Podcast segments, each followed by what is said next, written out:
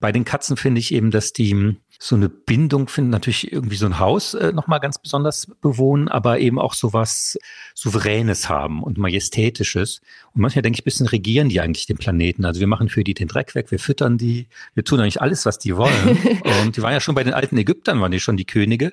Und natürlich, als das Internet dann berühmt wurde, füllten die Katzen natürlich in ihrer Majestät auch das Internet, ohne selbst je äh, eine Maus bedienen zu müssen. Hm. Äh, ich finde das irgendwie interessant, dass der Mensch allein, wir denken ja immer Mensch als Krone der Schöpfung und und macht euch die Erde untertan, aber wir hätten ja ohne die Tiere und gewissermaßen auch ohne die Partnerschaft der Tiere nie irgendwas bewerken können. Also dass äh, Mensch und Tier so zusammen diese Welt genießen, das finde ich immer so einen sehr tröstlichen Gedanken. Birds flying high, you know how I feel. Sun in the sky, you know how I feel. Breeze drifting on by, you know how I feel. Herzlich willkommen bei Freiheit Deluxe. Mein Name ist Jagoda Marinic. Ich bin Autorin und Kolumnistin und ich spreche in meinem Podcast Freiheit Deluxe alle 14 Tage mit interessanten Gästen, die uns viel zum Thema Freiheit, aber auch zu anderen Themen dieser Zeit zu sagen haben. Diese Woche habe ich einen facettenreichen Gast hier. Nils Minkmar ist Journalist, er ist Autor des Newsletters Der siebte Tag und neuerdings auch Romanautor. Montaignes Katze. Er gilt als leidenschaftlicher Frankreich-Kenner, ist auch ein sehr gefragter Frankreich-Beobachter, was ihn natürlich zum idealen Gast macht, jetzt frisch nach den Parlamentswahlen. Aber überhaupt bin ich sehr froh, dass dieser scharfe Beobachter des intellektuellen Lebens heute hier zu Gast ist bei Freiheit Deluxe. Herzlich willkommen, Nils Megmar. Herzlichen Dank, freue mich dabei zu sein. Ja, schön, dass du da bist und ich hoffe mit einem kleinen Zitat zur Hand zum Thema Freiheit. Das Zitat kommt aus dem Bereich der Populärkultur. Ich glaube, dass äh, die Kultur uns äh, sehr prägt. Und in dem Fall ist es ein Lied aus meiner Kindheit, ein Schlager, ganz untypisch. Und ich habe aber gemerkt, dass der mich mein Leben lang begleitet von Roy Black. Und da singt er, das Schönste im Leben ist die Freiheit. Und das Lied heißt, schön ist es auf der Welt zu sein. Und das war damals mit einem Kind, hat er das gesungen, der kleinen Anita. Und ich glaube, als wir im Kindergarten oder in der Grundschule waren, war das so der Hit, den alle gesungen haben. Und da gibt es diesen Refrain, das Schönste im Leben ist die Freiheit. Und irgendwie hat sich das bei mir damals eingeprägt und nie wieder gelöscht. Mhm. Du hast also eine ganz besondere Beziehung zur Freiheit von klein auf. Also woher wusstest du als kleines Kind, wie groß die, die Freiheit sein kann? Ja, ich glaube, als Kind äh, spürt man das natürlich, gerade äh, wenn man im Kindergarten ist oder in der Schule, was ja doch ein bisschen repressive Umgebungen sind. Und äh, aber ich glaube, dass ich bin ja äh, Jahrgang 66 und die frühen 70er Jahre waren noch eine Epoche, wo es sehr viel um individuelle Freiheit, gesellschaftliche Freiheit ging. Das war so ein bisschen der Zeitgeist und als Kind kriegt man das schon mit. Und ähm, wenn du sagst, ich meine, gerade als Kind und Frankreich spielt ja eine große Rolle, was war für dich stärker als Kind? Also konntest du schon Französisch als Kind und war Liberté und Freiheit so gleichrangig oder wie ja. hast du das nahe bekommen? Oder hat es ihm für dich schon was anderes bedeutet auf Französisch irgendwie? Ähm, Französisch ist meine Muttersprache. Ich habe äh, erst Französisch gesprochen und kam dann in den Kindergarten und habe dann dort Deutsch gelernt. Meine Mutter hat vergessen, den Kindergärtnerinnen zu sagen, dass ich kein Deutsch spreche.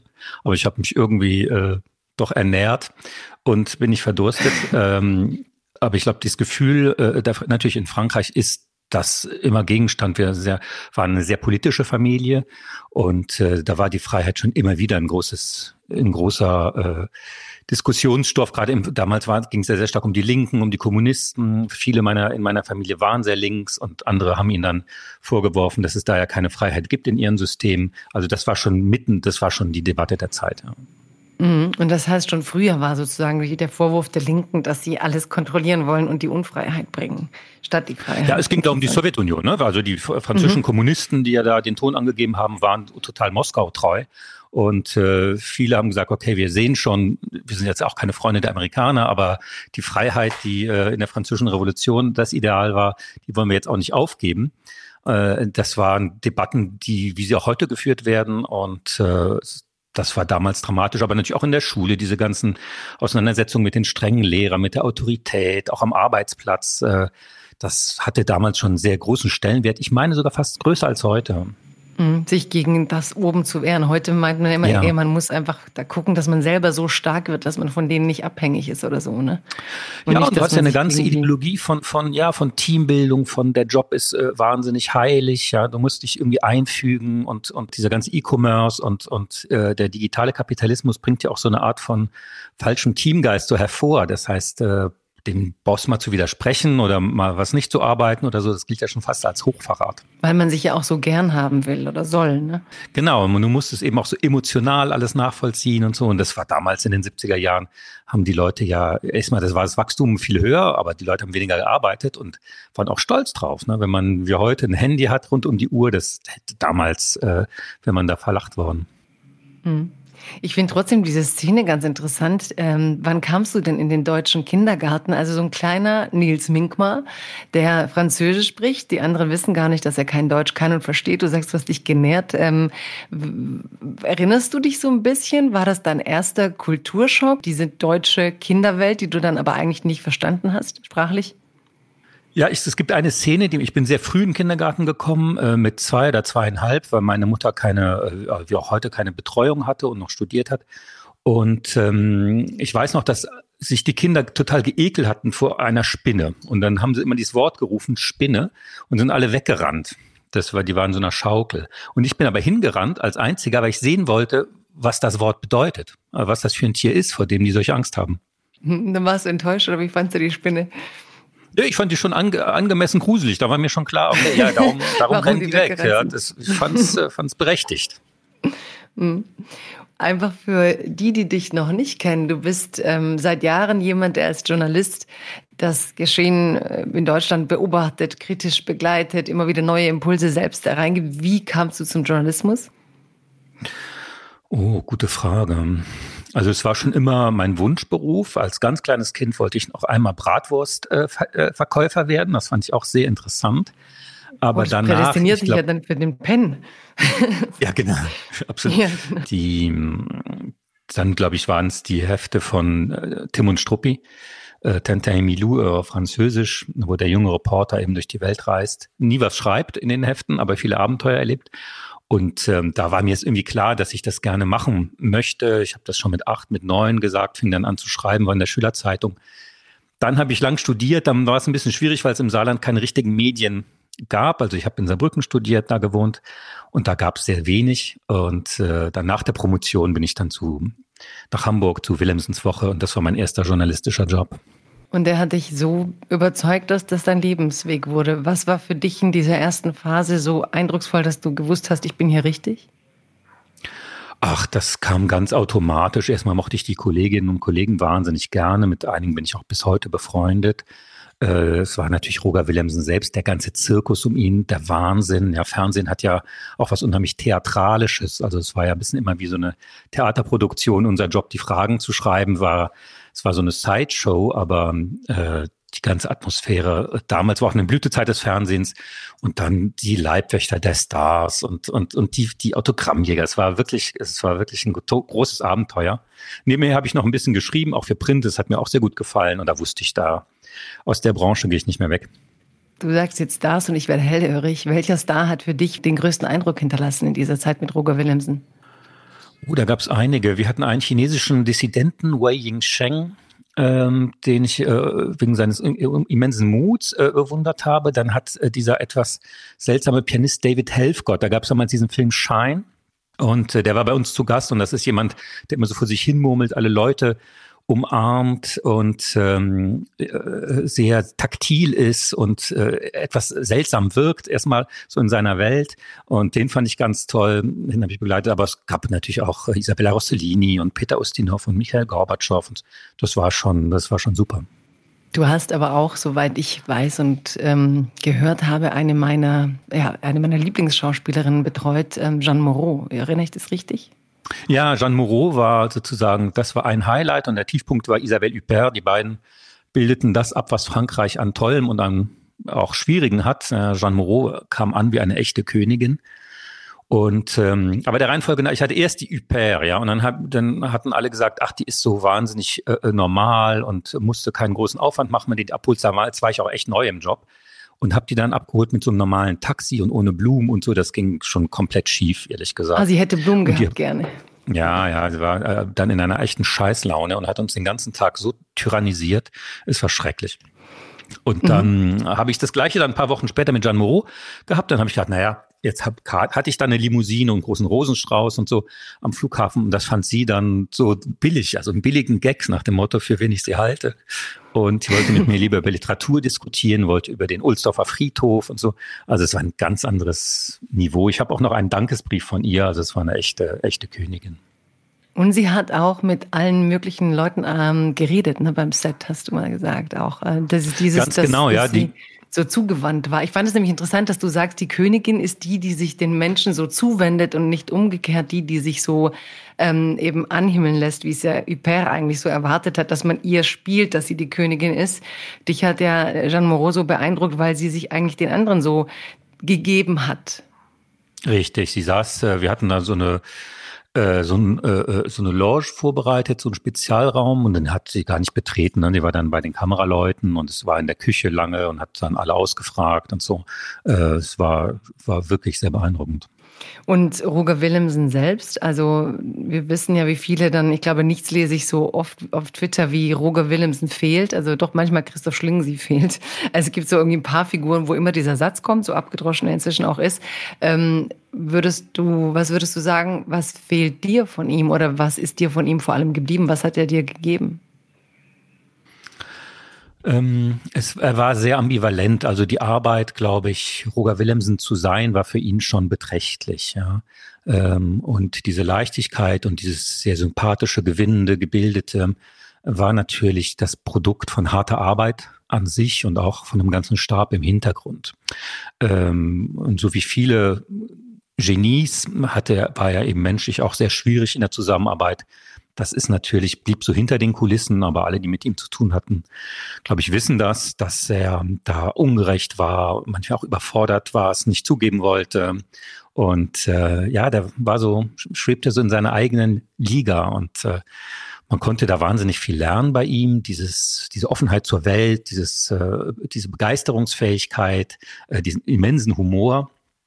Aber man kann nur begrenzt äh, in der Gegenwart von so einem Menschen arbeiten. Das, das strahlt so und irgendwann muss man dann äh, auch wieder seine Distanz finden. Mhm. Würde jemand, der so arbeitet wie Roger Willemsen, auch in Frankreich erfolgreich sein oder ist er ein deutsches Phänomen? Nee, ich glaube, er war eher äh, für Deutschland ja wie ein ausländisches Phänomen. Ja, er hatte viele äh, Franzosen sind öfter mal so, die Moderatoren, wie er, dass sie zum Beispiel nicht zwischen E- und U-Kultur unterscheiden. Ne? Also Roger konnte sich genauso freuen über eine junge Schauspielerin oder über ein Model oder über einen Jazzmusiker, wie über einen Philosophen oder Schriftsteller. Das ist so typisch französisch. Er war sehr politisch dabei und so auch so ein Zug. Und er war halt echter Europäer. Also sprach ja sehr gut Italienisch, sprach sehr gut, sprach perfekt Englisch, hatte, äh, hatte eine Bildung, die selten geworden ist. Und ähm, in Frankreich wird das komplett geschätzt. Also da hätte er komplett hingepasst und vice versa. Mhm. Frankreich, da sind wir auch schon. Ähm, wenn du jemandem in ganz kurzen Sätzen sagen müsstest, ich meine, deine Liebe zu diesem Land ist, ist in Büchern zu lesen, eine ganz große Leidenschaft und, und, natürlich auch eine Verkörperung dessen, was Französisch ist, in deinem Denken und in dem Filigranen des Schreibens. Ähm, wenn du selber über deine Liebe zu Frankreich reden müsstest, Liebe und natürlich auch kritische Beobachtung. Was gibt dir Frankreich, was du als Deutscher, der du ja auch bist, nicht missen wollen würdest? Mhm. Ich war, meine Eltern waren, wie gesagt, sehr jung, als ich zu, zur Welt kam, ja. Und äh, ähm, heute würde ich sagen, fast noch Kinder. Aber ähm, meine Großeltern waren eben auch sehr jung und die waren für mich wie meine richtigen Eltern. Also insofern habe ich da so ein Gefühl der Geborgenheit. Wir haben das Haus auch zurückgekauft, das Haus meiner Großeltern in Frankreich. Und ähm, ich äh, habe da so eine, so eine ganz tiefe Verbundenheit, die allem vorausgeht, sozusagen, was ich dann später geworden bin. Insofern ist das wirklich eine Rückkehr zu den Wurzeln. Und ja, wie du sagst, mit allem, was man sich auch wahnsinnig ärgert, was da schief läuft und natürlich die, die Probleme viel eher sieht, als jemand, der von außen da nur als Tourist mal hinfährt. Und die Sprache, also wenn du dich auf Französisch ausdrückst und auf Deutsch, wo, welche Seiten von dir fühlst du stärker auf Französisch? Ja, das ist schwer zu sagen. Ähm, ich selber, aber es stimmt schon, dass ich auf Französisch bin. Es ist halt eben die familiäre Sprache, es ist die, die Umgangssprache, die intime Sprache äh, in der Familie. Das ist schon, äh, schon ein bisschen eine andere Seite auf jeden Fall. Und über Politik zu reden auf Französisch fällt mir auch sehr leicht, weil wir da meistens über Politik geredet haben. Politik und Essen. dauernd über Politik und Essen. Deine Großeltern, also dein Großvater, war ja auch nicht unmaßgeblich für deine Idee von Freiheit. Absolut, Würde, ja. Der Großvater hatte sozusagen ein dramatisches Leben, weil er 1918 zur Welt kam und sein Vater ist, war schon gefallen im Ersten Weltkrieg, also zwischen Zeugung und seiner Geburt. Und ähm, es hat die Familie in ewige Armut gestürzt. Und das äh, führte dazu, dass er dann so unter die Fittiche der Armee genommen wurde, unter katholischen Kirche. Und er meinte, er hat seine Jugend praktisch verbracht mit äh, so Denktagen für die Gefallenen des Weltkriegs und äh, katholischen Feiertagen, also mit sehr starren, bedrückenden Ritualen. Und auf beiden Seiten hatte man ihm praktisch versprochen, ja, das Leben ist halt nicht so schön im Moment, aber mach dir keine Sorgen, eines Tages, da bist du tot und dann kommst du in den Himmel und stirbst auch für das Vaterland. Und das stimmt auch, er hatte einen Bruder, also eine Familie mit zwei Söhnen, die waren also prädestiniertes Kanonenfutter. Und äh, er hatte sich dann aber schon sehr früh, hatte mir war schon mit 13, 14, war ihm klar, dass er wieder in den Krieg ziehen wird, in den Zweiten Weltkrieg dass die Nazis da stärker werden und Frankreich äh, dem nichts entgegenzusetzen hat. Und dann äh, hat er so für sich entschieden, ich habe aber nicht vor äh, zu sterben. Ja, also wenn es irgendwie geht, äh, möchte ich auch den Heldentod äh, ausgehen. Und ich bin auch nicht mehr gläubig. Und hat gesagt, ich will eine irdische Religion, ich will, wenn ich das überlebe, äh, diese Sache, dann äh, genieße ich das Leben. Und das war für ihn ganz klar verbunden mit seiner Familie, mit seiner Frau, seinen Kindern und der Küche. Also das war für ihn Religionsersatz. Er hat dann die nationalistische, patriotische Religion und die katholische Religion beidermaßen aufgegeben und stattdessen sich um Mittagessen gekümmert. Und wenn ich da zu Besuch war, und er war Schuldirektor in Frankreich und die wohnen ja, hatten ja, haben so Dienstwohnungen. Und dann weiß ich noch, kam er in seinem Anzug, 12 Uhr beginnt die Mittagspause, zwei nach zwölf oder so war er oben und fing sofort an zu kochen. Da zog sich sofort die Schürze an und stürzte sich in die Küche, als wäre, würde jetzt das Schöne am Tag beginnen. So, und dann am Abend wieder. Und das war für ihn mehr als jetzt nur irgendwie Verpflegung, sondern das war für ihn sein tägliches säkulares Ritual, ja, wo er seine Freiheit äh, zelebriert hat. Hm. Und das erinnert mich auch ganz stark an deinen Newsletter, wo jeden Sonntagmorgen, also mit großem Genuss kann man diesen Newsletter abonnieren und lesen. Und ähm, es ist ein ganz leichtfüßiger Einstieg. Also man, du präsentierst so Themen, die alle beschäftigen über die Woche und trotzdem mit einer ganz großen Leichtigkeit. Aber dann kommt dieses Rezept am Ende, über das du so yeah. weltweit aufklaubst zwischen großen, äh, zwischen New York Times und französischen Zeitungen und immer wieder erzählst, wie das ist. Also diese Leidenschaft fürs Kochen die hast du schon auch. Ist das für dich dann auch immer noch mit Freiheit verbunden? Oder welche Freiheit bedeutet das für dich? Und warum wolltest du im Newsletter unbedingt auch diese Rezepte drin haben? Ja, ich finde es, äh, selbst das zu kochen ist so ein Ausweis von Autonomie, ähm, ganz elementar. Ich, wenn wir so als äh, Intellektuelle arbeiten, dann kommen ja oft so die Hände auch zu kurz und sowas. Und das ist für mich eine Möglichkeit, weil ich sonst nicht so geschickt bin mit anderen Sachen, äh, irgendwie auch meine Hände zu bewegen, an was anderes zu denken und äh, ja und auch tatsächlich so eine Realisierung von von persönlicher äh, Selbstständigkeit und na klar mit der Familie und so das ist so eine Verbundenheit, die mir da sehr wichtig ist. Dein Opa war ja eigentlich seiner Zeit voraus, oder war das früher schon üblich, dass die Männer so gekocht haben im Haus? Nee, er fiel da schon auf und hatte da viele Eigenheiten, äh, die, glaube ich, auch mit dem Trauma des Krieges zusammenhingen, dass er eben die ihm verbliebene Zeit komplett äh, nutzen wollte. Äh, und äh, die Familie spielte für ihn da eine ganz wesentliche Rolle, Familie und Politik. Aber eben auch immer in der Freiheit, immer so, wie er sich das, wie er sich das überlegt hat. Ne? Irgendwie, ich weiß auch nicht, ob es die Gene sind oder irgend sowas, aber mir ist noch aufgefallen, wir leben so, auch wie meine Großmutter. Und Großmutter guckt immer sehr viel Fernsehen, ging immer ins Kino und so weiter, überhaupt nicht die Hausfrau. Und äh, aber meine Frau und ich äh, und die Kinder, wir leben so, eigentlich könnten meine Großeltern morgen hier parken vorm Haus und an unserem Leben so teilhaben und äh, würden alles verstehen. Und äh, meine Eltern leben aber ganz anders als ich. Das heißt? Nee, das äh, hatte mich mal gewundert. Ich glaube, es ist sehr stark äh, die Prägung dieser, dieser Zeit, als ich klein war. Vielleicht sind es aber auch die Gene, das ist, nicht schwer zu sagen. Also die Familienmenschen sind dann eher die Großeltern. Familie und Politik ja, ganz ja, eng ja. verbunden. Zu der Großmutter muss ich noch was sagen, was ich sehr lustig fand. Irgendjemand hat neulich auf Twitter geschrieben, äh, irgendein Apfelkuchen hat seine Oma immer sonntags gekocht und du hast drunter geschrieben, meine Oma ging sonntags ins Kino. Das fand ich irgendwie ähm, sehr reizend aus feministischer Sicht. Ähm, ja, weil aber ich meine, man hat immer das Bild der der Oma, ne? Das, also das war die Brigitte, das Bild der guten Oma und so, aber meine Oma hat gearbeitet, war politisch, war dauernd aus. Also das nervt mich dann immer, diese Stereotypisierung. Ja, ja, vor allem, wenn man gerade Anfang so 19., äh, Anfang des letzten Jahrhunderts denkt, es gab wahnsinnig viele emanzipierte Frauen, was sich ja bis in die Mode hinein zeigte, wo ich manchmal so, wenn ich auf Instagram sehe, was heute als feministisch gefeiert wird, da denke ich, da fand ich jetzt so manche Frauen von vor 100 Jahren ähm, vielleicht gar nicht mhm. weniger emanzipiert. Aber zurück zu Familie, Küche, Tisch, Politik, denn ähm, es gab ja jetzt Parlamentswahlen in Frankreich und du hast unmittelbar danach geschrieben, äh, ja, Macron ist jetzt eine lame duck. Das Parlament hat ihn eigentlich in der Stärke, in der er Präsident wurde, nicht bestätigt. Er ist jetzt sowas mhm. wie ein mhm. Minderheitenpräsident. Und am Küchentisch, was sagt denn Nils Mink mal über die Lage der Nation? Ja, also Macron hat hier sozusagen eine, was versucht in seiner ersten Amtszeit, nämlich die klassischen Parteien zu überwinden und äh, eine Art große Koalition auf zwei Beinen zu sein. Mhm, also mit En Marche und, äh, und genau, er wollte, hatte ja Sozialisten genommen und, und Gaullisten und so und sagte, wir machen jetzt äh, auf mit diesem alten französischen Lagerdenken, was ja sehr ausgeprägt ist, und wir machen jetzt mal was Neues, was Europäisches. Und da muss man sagen, es hat Berlin halt nicht mitgemacht. Haben gesagt, nee, nee, also äh, in Maßen, in Maßen, junger Mann, äh, wir machen da gar nichts oder nur sehr wenig. Und ähm, Macron hatte dann, das war seine eine Idee und die zog dann nicht mehr.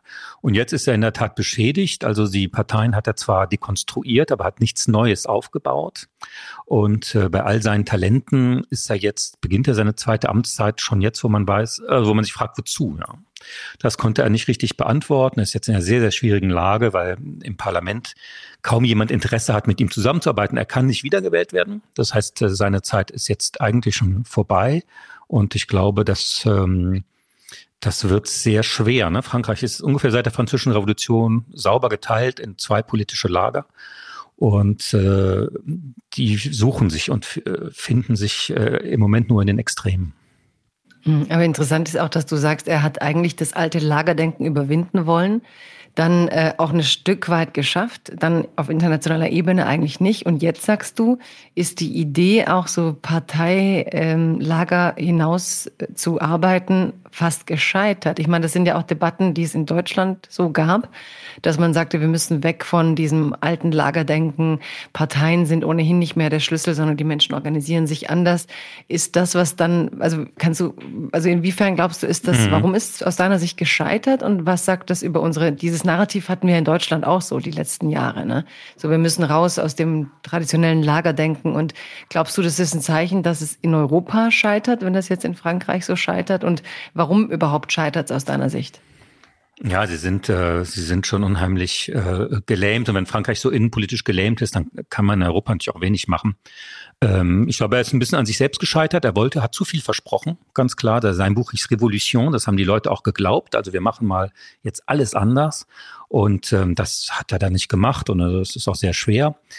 Ich glaube, er hat auch zu sehr Leute um sich geschart, die so sind wie er. Er hat also zu wenig Diversität ähm, produziert und, und die Leute um ihn herum, die werden Playmobils genannt, weil das so Jungs sind, die genauso wie er so schmale blaue Anzüge tragen und wahnsinnig äh, viele Bücher geschrieben und gelesen haben. Aber das ist natürlich nicht die gesamte französische Bevölkerung.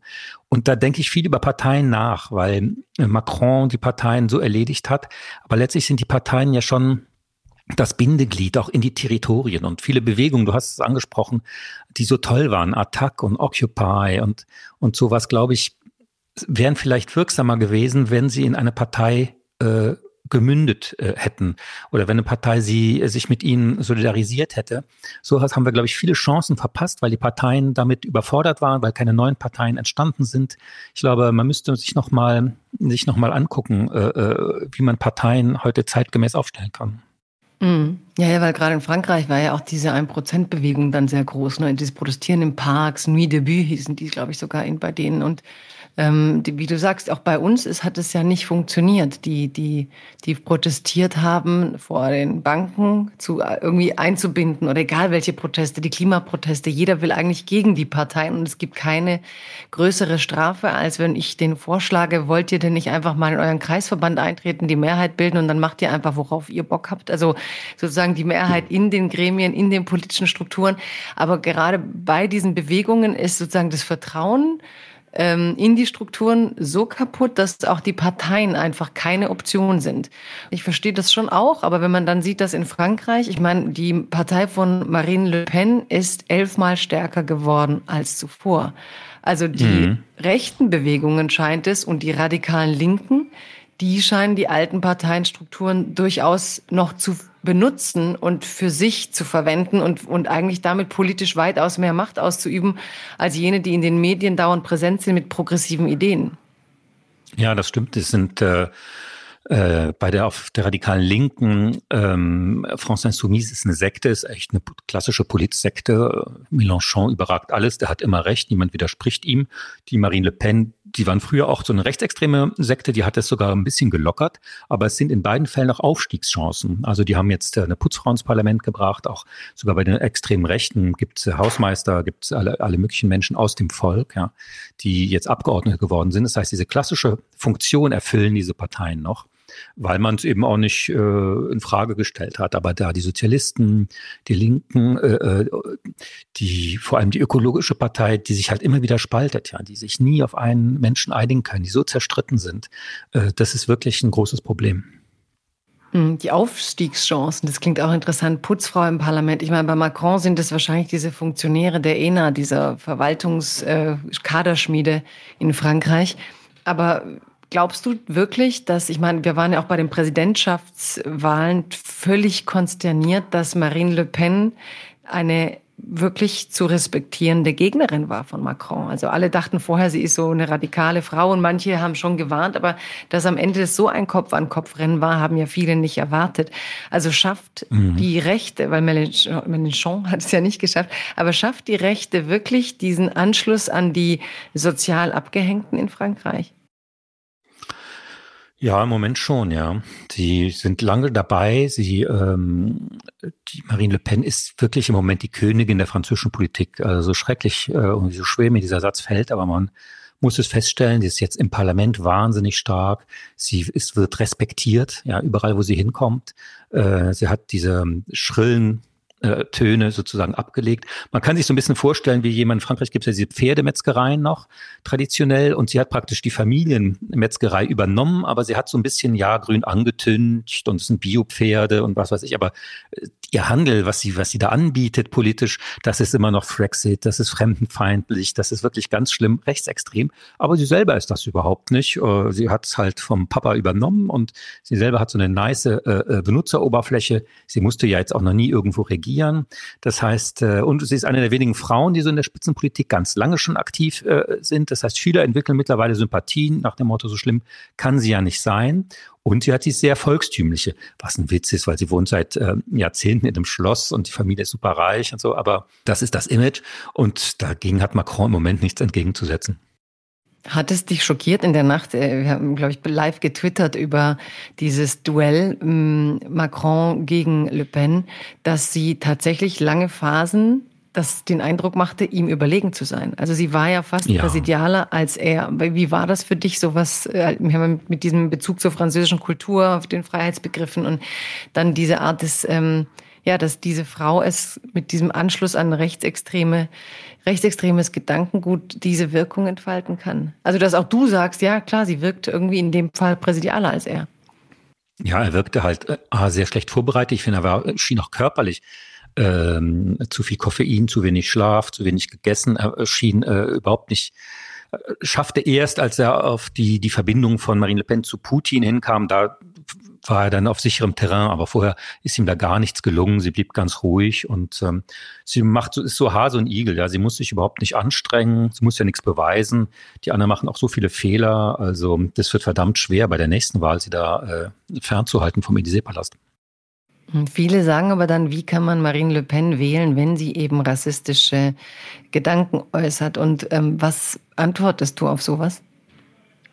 die ähm, Menschen vergessen das. Der Rassismus ist in Frankreich leider mittlerweile so alltäglich geworden. Und die Menschen haben sich so daran gewöhnt, dass man das noch nicht mal mehr merkt, ja. Äh, wie rassistisch äh, die Debatten geführt werden über Migration und, und über, äh, das heißt dann mal Kriminalität und sowas. Das ist oft, und dieser Rassismus ist ein Riesenproblem, ich finde, in ganz Europa und in Frankreich noch mal schärfer, weil diese antirassistischen Bewegungen, die es mal gab, sind irgendwie eingeschlafen. Und obwohl Frankreich, wenn man durch die Straßen geht, ein multikulturelles Land ist, immer war und, und, und natürlich auch ist und all seine Vorteile davon bezieht, sagt das kein Mensch mehr. Und da hat sich so eine, ja, so ein Gewöhnungseffekt. Und sie sagt, ich bin doch gar keine Rassistin. Das reicht den Leuten dann schon als Ausweis, dass sie es auch nicht ist. Ähm, also ist wahnsinnig schwer. Und, und die progressiven Kräfte, ich, es gibt auch einige, werden es wahrscheinlich auch wieder schaffen, aber müssten das wieder zum Thema machen. Bei progressive Kräfte bin ich ja dann schnell bei den französischen Intellektuellen. Ich meine, man hat ähm, dieses ähm, spannende Buch von äh, Didier Ribon, was ja auch hier mhm. Äh, rezipiert wurde, Rückkehr nach Reims, diese Milieustudie, soziologisch, aber auch sehr persönlich, wo ein Mann, der homosexuell ist, der inzwischen dem Akademikermilieu angehört, zurückgeht zu seinen Eltern und plötzlich dieses Arbeitermilieu mit ganz anderen Augen betrachtet, was für viele so ein Augenöffner-Moment war. Ähm, gibt es diese Progressiven, die links denken oder nicht, nämlich mal links, aber einfach mal vielleicht sozial und irgendeinen Zugang finden? Also wo einerseits ist ja dieses Buch so präsent, es gibt in den französischen Medien ganz andere mhm. Formate, um solche Bücher und Gedanken zu diskutieren. Die, ich meine, von Deutschland aus beneidet man ja oft die intellektuelle Landschaft in Frankreich. Und gleichzeitig sagst du, fehlt aber eigentlich im politischen Bereich dieser progressive Impuls. Also wie, wie kommt es zu dieser Kluft? Ja, dieser, dieser, sagen wir, das politische Elend in Frankreich, äh, lange Zeit auch das wirtschaftliche Elend mit der hohen Arbeitslosigkeit, äh, ist ein Glück für die Kultur. Ja, es klingt zynisch, aber die kulturelle Produktion in Frankreich ist wirklich äh, absolut herausragend. Ich finde, wenn man Feuilleton macht und Kultur, dann ist Frankreich nach wie vor die Hauptstadt der Welt, weil die sich auch selber für so viele Sachen interessieren, afrikanische Musik, afrikanische Filme. Äh, das ist halt gehört in Frankreich dazu, dass man sich so weltweit interessiert und auch auskennt. Das ist wirklich anders als in Deutschland. Und äh, Figuren wie Michel Houellebecq, ja, dieser Roman, immer wird als Zeitdiagnose äh, erwartet und, äh, und studiert. Und Annie Ernaux, ja, ganz äh, herausragend. Ich hoffe, sie kriegt dieses Jahr den Nobelpreis. Herausragende mhm. Schriftstellerin. So, die haben eine ganze Reihe, da könnte man noch ein Dutzend aufzählen, ähm, mhm. auch an Jüngeren. Ähm, und sowas haben wir nicht. Ne? Also ich werde oft dann gefragt, wenn ich in Paris bin, sag mal, was soll ich mal lesen? Interessiere mich für Deutschland, was gibt es für tolle Literatur? Ja, was sollst man denn lesen? Für, ja, es ist sehr, sehr schwierig. Ja. Hm. wenn ich Deutsche fragen nach französischen Titeln? Da, da sprudle ich. Also auch Patrick Modiano ist einer meiner großen Favorites, äh, der den Nobelpreis ja schon bekommen hat 2014. Kommt dieses Jahr wieder ein ganz tolles Chevreuse bei Hansa. Ähm, und äh, wie gesagt, Annie Ernaux ist super und viele, viele andere. Annie Ernaux würde ich auch vielleicht gerne was von dir hören. Du hast sie auch einmal interviewt und liebst und verehrst ihre Bücher und sagt ja, sie kann in 40 Seiten so viel schreiben, wie an, wofür andere 600 brauchen. Welches Buch von ihr magst du am meisten und was, weshalb? Ja, schon die Jahre. Ne? Das ist wirklich eine wahnsinnige, wahnsinniger Versuch, äh, wo sie versucht, eben Soziologie zu machen und eine Autobiografie äh, praktisch ohne Subjekt. Äh, und äh, sagt, wie ihre Klasse, wie sie als, als Frau aus der Arbeiterklasse ähm, die Verwandlung von Frankreich erlebt hat über viele Jahrzehnte. Das ist völlig spektakulär. Also am Anfang denkt man, das kann sie jetzt nicht durchhalten über die ganze Strecke, aber das geht von ja, dass auch nie jemand mal äh, aus der Provinz, sie kommt aus Nordfrankreich, kaum jemand mal je in Paris war. Also wenn einer nach Paris fährt, dann bleibt er sowieso sechs Wochen und alle bangen, ob er je wieder lebendig zurückkommt, äh, geschweige denn eine Auslandsreise, ja. Äh, und ähm, diese, ja, auch dieser Stolz auf bestimmte Dinge und, und diese Selbstsicherheit in diesem Milieu, das ist ganz toll. Wie sich das dann wandelt in der Konsumgesellschaft und äh, das ist unheimlich fein beobachtet. Das ist wirklich ein Meisterwerk. Aber jedes Buch von ihr ist wirklich lesenswert. Sie ist, ich muss, hatte mal eine Laudatio auf sie zu halten. Sie hat den Prix de l'Académie de Berlin bekommen. Und das war ein Auftritt, äh, selten war ich so aufgeregt in meinem Leben, ja, weil sie halt auch war jahrelang Lehrerin war und äh, bestimmt auch nicht so ganz locker die Sachen sieht. Und ähm, ich habe da ganz schön geschwitzt. Und wie fand Aber es ging ganz gut. ja, ich, ich habe dann dieses, äh, dieses Kafka-Zitat gebracht, dass die äh, freigesprochen der Sinn von Literatur ist, eine Axt zu sein, um das gefrorene Meer in uns zu brechen. Es ist ja ein wahnsinnig abgedroschenes Zitat, ehrlich gesagt. Fast jede mhm. Literaturrezension kommt damit aus. Und dann dachte ich, ja, das passt so gut zu ihr. Und später hat sie mir dann gratuliert und nach dem Motto, junger Mann, haben Hausaufgaben gemacht. Äh, das ist in der Tat ein für mich sehr wichtiges Zitat, aber fiel mir echt ein Stein vom Herzen. Hm, da kam die Lehrerin durch und hat es bewertet, ja. Ja, ähm, ja, total. Du hast auch ein sehr schönes Essay geschrieben, gerade weil du Kafka zitierst, über Kafka Nabokov und warum wir gerade jetzt in diesen schwierigen Zeiten die Literatur brauchen, statt, wie manche sagen würden, dafür habe ich jetzt keinen Kopf. Ich meine, wir haben den Krieg in der Ukraine, wir haben mhm. äh, Inflation, Probleme wie, wie glaube ich, vor drei Jahren hätte irgendjemand gesagt, wir, wir kämpfen gegen Pandemie, Krieg in Europa, steigende Energiepreise. Das ist schon ich glaube nicht, dass wir uns selber schon so bewusst sind, was für Einschnitte da letztlich passieren. Und du sagst, gerade jetzt müssen die Träumer und auch die Nichtträumer die Bücher lesen.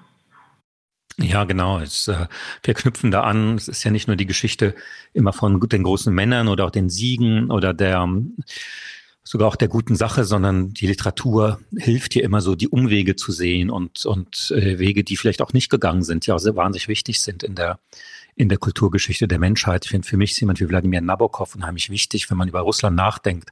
Sonst kommt man immer in so Klischees wie, ja, die Russen kennen keine Freiheit oder schätzen keine Freiheit.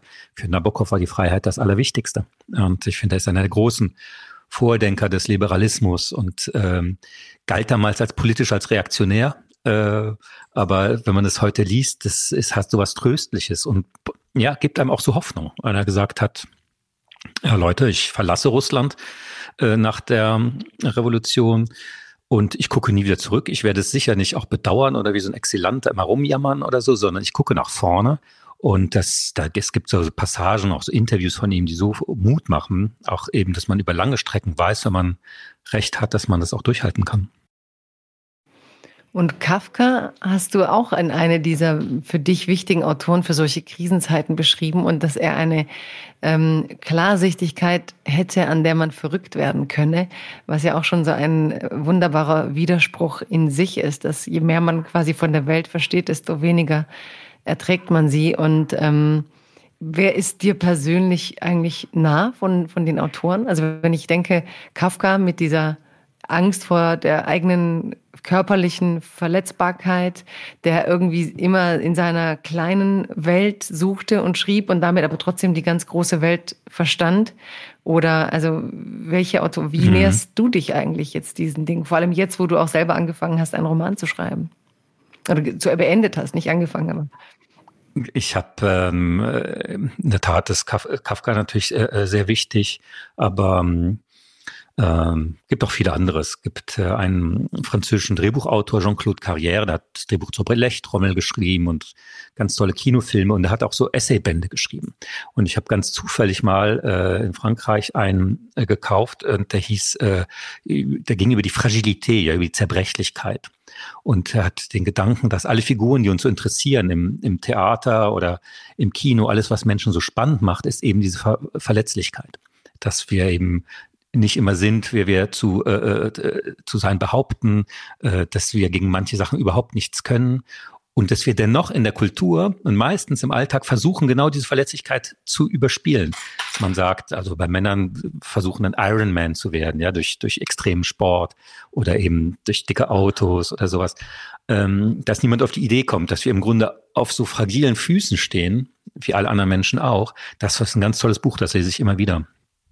Also auch abseits von mhm. Kanne und dann Montaigne, ja, das ist halt, da, ich weiß nicht, da bin ich reingefallen, wie Asterix in den Zaubertrank, da war ich 17 oder 18 oder so, als ich mir die Essay geschnappt habe. Ich hätte die, glaube ich, wenn ich in Bordeaux gelebt hätte bei meinen Großeltern, hätte ich wahrscheinlich meine Cousins äh, können Montaigne nichts anfangen, die rennen weg, wenn ich den Namen nur nenne, weil da eben alles nach Montaigne heißt und so. Aber wenn man eben woanders groß geworden ist, dann suchte ich ein bisschen immer den Anschluss auch nach Frankreich und da fiel ich auf Montaigne, es hat mich nie wieder losgelassen. Also ich mache keine Reise wo ich übernachte ohne, ohne die Essay im Gepäck. Lass uns mal zurückreisen, also bevor wir auf deinen Roman gleich zu sprechen kommen, in dieses, in den Zaubertrank. Wann bist du drauf gestoßen? Was? Weil ich fand genau diese Entdeckung, was ist eigentlich Essay? Dieses eigentlich stiefmütterlich behandelte, wunderbare Genre der, des Schreibens, ähm, wo alle Verleger immer sagen, wir schreiben auf keinen Fall Essay vorne drauf, das kauft dann keiner. Dabei mhm. ist eigentlich der Essay, also ich, ich war da auch sehr verliebt drin, in so allein dieses, der Versuch, also so ein Text gar nicht anzugehen, als es muss jetzt ein gut gebauter Roman sein, sondern wirklich zu sagen, es ist ein Versuch, ein Versuch ähm, mhm. des Kontemplativen, des Denkens. Wie hast du das entdeckt für dich? Also bei mir war es Augustinus und er und wo ich so anfing, wow, was, mhm. wie, wie geht das denn? Ähm, Nochmal so ein ganz anderes Genre, eine ganz andere Art mit der Welt umzugehen, mit dem Schreiben, mit Texten. Was war für dich, wie, also beschreib mal dieses Fallen in den Zaubertrank. Ich glaube, äh, mir ist aufgefallen, wenn ich äh, als ich anfing es zu lesen, dass ich äh, irgendwann dann so eine Stimme hörte, die Stimme von Montaigne, Stimme im Kopf, weil er das zum Teil auch diktiert hat und es entstand sicherlich aus dem, dem Wunsch, er hat früh einen Freund verloren den einzigen Freund, den er im Leben hatte. Und die Gespräche äh, hat er vermisst und dann hat er das eben so diktiert. Und sie haben einen sehr starken äh, sprechenden Charakter als Texte. Also er baut zum Beispiel Witze ein, dann wechselt er plötzlich das Thema. Also wie wenn man sich unterhält und sagt, ach, was wollte ich nochmal sagen? Ach, egal, äh, Themawechsel. Und so sind auch diese Texte. Und ähm, genau, dann, dann hörte ich das und man kann bis heute immer wieder neue Sachen darin, darin entdecken. Ich glaube, was mich äh, am meisten, das ist eine berühmte Szene in den Essay, wo er schreibt, äh, dass der Geist sich verhält wie ein entlaufenes Pferd. Ja, also äh, er beschreibt, er hatte sich da alles so gut eingerichtet. In seiner Bibliothek, wollte schön Buch schreiben, hatte alles dabei, alles eingerichtet und hat sein Geist was ganz anderes gemacht. Und hat er halt ganz was ganz anderes gedacht und kam äh, Trauer überwältigte ihn oder Sehnsucht und so. Also dies, diese äußere Ruhe hat sich überhaupt nicht, da hat sich sein Geist überhaupt nicht dran gehalten. Und diese Anarchie, die der eigene Körper hat, das beschreibt er auch oft, dass der Körper ja auch oft nicht das tut, was, was wir möchten, dass wir Angst vor Angst zittern, obwohl wir mutig sein wollen, dass wir plötzlich auf einer schönen Reise äh, Schmerzen entwickeln, wir wissen nicht warum, und ähm, uns verlieben und wir wissen nicht warum. Äh, und all diese, diese Phänomene, das fand ich äh, total spannend, sehr modern auch und auch diese Skepsis hat große Passage auch gegen die Grausamkeit, gegen Kriege und so, äh, ja, war es um mich geschehen. Mhm. Und trotzdem wolltest du äh, zum Mittelpunkt deines ersten äh, fiktionalen Romans seine Katze haben. Ja, die Katze spielt bei ihm immer eine Rolle. Es ist so ein, so ein Symbol auch für ein etwas rätselhaftes äh, Tier, weil ich glaube, dass natürlich in seinem Leben ist jemand, der unheimlich viel bei sich geschrieben hat, aber umso mehr auch verschwiegen hat einfach. Ne? Und äh, teilweise waren es auch geheime Missionen, die er gemacht hat, aber auch, ich glaube, seine Ehe, seine Familie, sowas ist völlig im Schatten äh, der Essay. Und ähm, ich habe mir gedacht, man kann es nicht als Sachbuch machen, dazu gibt es zu wenig Quellen, äh, seriös. Also muss man es einfach erfinden. Ich wusste nicht, ob es klappt, aber irgendwann habe ich gesagt, jetzt versuche ich es einfach mal. Das wissen wir dann im Herbst, wenn es erscheint und es jeder lesen darf. Ähm, aber Beziehung zu Katzen, das ist doch schon auch was, was ähm, jenseits von Montaigne auch Nils Minkmar beschäftigt. Katzen. Ja, genau. Ich hatte immer früh eine Katze und zwar immer sie am Katzen eigentlich. Und äh, auch von denen kann man sehr viel lernen. Ähm, ich glaube, das sind so hochintelligente Wesen. Ich glaube, Intelligenz ist auch so ein bisschen über alle Lebewesen gleich verteilt. Also ich glaube, es gibt äh, fast alle Tiere haben ja auch ein unheimlich gutes Sensorium und und bemerken äh, Stimmungsschwankungen, äh, erkennen sich wieder und und bei den Katzen, die ich kennenlernen durfte, war ich oft wirklich beeindruckt, was die alles checken. Mhm. Ähm, vom Tagesablauf, wie, wie heißt und sowas. Und äh, das ist schon eine ganz äh, zauberhafte Bindung zwischen Mensch und Katze. Bei Corona haben sich ja viele einen Hund oder eine Katze besorgt und ähm, also diese Faszination von Katzenbildern zum Beispiel ist ja auch so ein Internetphänomen, dass irgendwie Katzenbilder wie ihre laufen und jeder irgendwie Katzen reinsetzt. Ähm, aber es gibt, gab auch für mich zumindest sagen Leute immer, bist du Hund oder Katze? Manche sind ja glaube ich auch und. Aber was unterscheidet für dich das, dieses, diese die Menschen, die Katzen mögen, von den Menschen, die Hunde mögen? Ach nee, ich bin wirklich der Und-Typ. Also ich könnte auch sehr gut einen Hund haben. Ich könnte auch sehr gut zum Beispiel einen Esel haben. Also mein Lieblingstier ist auch der Waschbär. Ich hätte wahnsinnig gerne einen Waschbär. Aber alle Leute, die ich da frage, sagen, das ist so viel Arbeit, da kann man gleich alles aufgeben. Und, Würdest du ähm, überhaupt zu Hause bleiben wollen? Was, wo lebt eigentlich? Lebt er nicht am Wasser dann, der Waschbär? Ja, so Waschbären, das ist ein juristisch heikles Thema. Ich glaube, man muss einen Zwinger, man braucht eine Genehmigung und so weiter. Also mhm. das ist schon, ist schon eine besondere Aufgabe. Aber ähm, klar, die leben sehr gut mit Menschen. Und ähm, bei den Katzen finde ich eben, dass die so eine Bindung finden, natürlich irgendwie so ein Haus äh, nochmal ganz besonders bewohnen, aber eben auch so was Souveränes haben und Majestätisches. Und manchmal denke ich, ein bisschen regieren die eigentlich den Planeten. Also wir machen für die den Dreck weg, wir füttern die, wir tun eigentlich alles, was die wollen. und die waren ja schon bei den alten Ägyptern, waren die schon die Könige. Und natürlich, als das Internet dann berühmt wurde, füllten die Katzen natürlich in ihrer Majestät auch das Internet, ohne selbst je äh, eine Maus bedienen zu müssen. Hm. Äh, ich finde das irgendwie interessant, dass der Mensch allein, wir denken ja immer Mensch als Krone der Schöpfung und und macht euch die Erde untertan. Aber wir hätten ja ohne die Tiere und gewissermaßen auch ohne die Partnerschaft der Tiere nie irgendwas bewerken können. Also ja, ohne die Pferde wäre das alte Europa nicht denkbar gewesen, ohne Nutztiere und ohne diese Zusammenarbeit. Es gibt wahnsinnig viele Tiere auf der Welt. Äh, meisten geht es natürlich elend, das muss man äh, auch sagen. Aber dass äh, Mensch und Tier so zusammen diese Welt genießen, das finde ich immer so einen sehr tröstlichen Gedanken. Sind Katzen für dich auch was, was du mit Freiheit verbindest? Wenn du sagst, sie sind ja, so eigentlich autonom?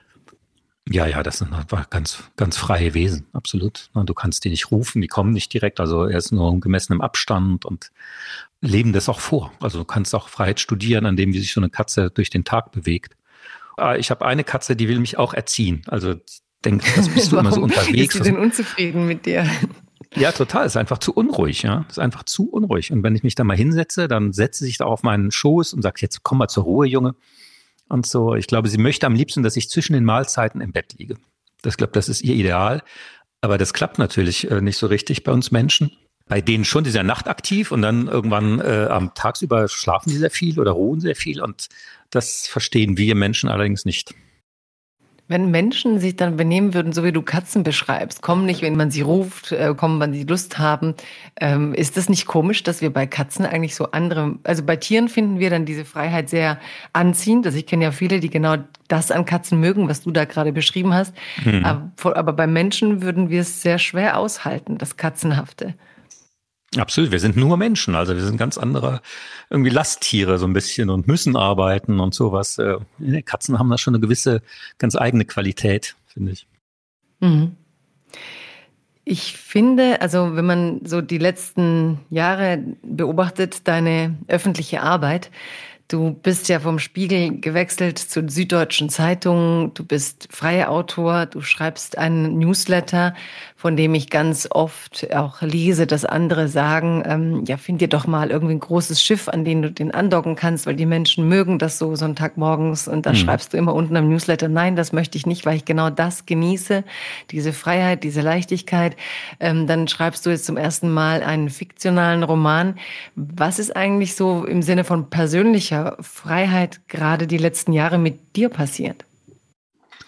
Ja, es ist natürlich eine Entwicklung, auch eine gewisse Routine, die man hat in der Arbeit, wo man sagt, okay, bestimmte Sachen kann ich jetzt schon oder ich weiß, was mir Spaß macht äh, und, und auch was ich kann und was ich dazu brauche. Äh, eine große Figur ist da immer der Chef, finde ich. Und ähm, gibt ja jetzt im Moment diese große Bewegung, dass Leute auch Institutionen verlassen. In Amerika wird das ja viel viel besprochen, dass man eben aus diesen festen Strukturen rausgeht und lieber autonom arbeitet, wenn das irgendwie geht. Und äh, ich glaube, diese, diese sehr hierarchische und auch ein bisschen autoritären Strukturen, die wir in Firmen haben und auch in Redaktionen, die war ich irgendwann leid. Äh, hängt natürlich auch mit der, mit dem Alter, wenn du so willst, zusammen. Das klar, Roger Willemsen war mein erster Chef, davor hatte ich einen Doktorvater, auch so als wie ein Chef, dann später Frank Schirmacher, also immer so Figuren. Und irgendwann dachte ich, jetzt bin ich selber groß und äh, so einen richtigen Chef brauche ich auch nicht mehr. Also ich hatte ja von diesen Männern auch viel gelernt. Ne? Aber irgendwann ist dann auch mal gut, zumal ich finde, gerade im Journalismus hat sich's äh, hat sich's nicht sehr gut entwickelt, sondern durch diese Unsicherheit, durch die Digitalisierung und so haben nochmal, ja, hat nochmal dieses Autoritäre innen drin. Also beim Spiegel hat mich das sehr, hat mich das sehr genervt äh, zugenommen, weil man sagt, okay, das ist jetzt unsere Marke, so und so muss das formatiert sein, so und so geht ein Text. Die wussten dann auch immer alles besser. Und äh, irgendwann dachte ich, nee, nee, man muss auch arbeiten können. Und Gott sei Dank ist die Süddeutsche da ganz anders. Und hattest du Zweifel, weil man könnte ja auch sagen, ähm, passiert da jetzt was, eine Entwicklung im Journalismus, und ich kann ihr nicht mehr folgen. Also das ist einfach die Tendenz, der Wandel der Zeit, wie gelesen wird, wie gearbeitet wird, hatte ich das auch bedroht, so im Sinne von, was, wenn die Art, wie ich schreibe, gar nicht mehr gewollt ist. Also wenn quasi Freiheit entsteht komischerweise schon auch durch Dinge, die gelingen. Ne? Also je mehr das gefragt ist und wenn du merkst, die, die schrauben dran rum an deinen Dingen und wollen das irgendwie anders, war das für dich auch so ein Gefühl von Verlust, ist ja auch eine Freiheitseinschränkung, aber auch so die Hinterfragung, passt das so, wie ich das mache? Ist das richtig? Passt es in die Zeit? Ja, das muss man immer wieder checken. Ähm in der sich verändernden Institution, in den Redaktionen äh, hätte das nicht mehr gepasst. Also die Produkte, die dann da rauskamen unter meinem Namen, die so oft bearbeitet wurden, haben mir selber nicht mehr gefallen.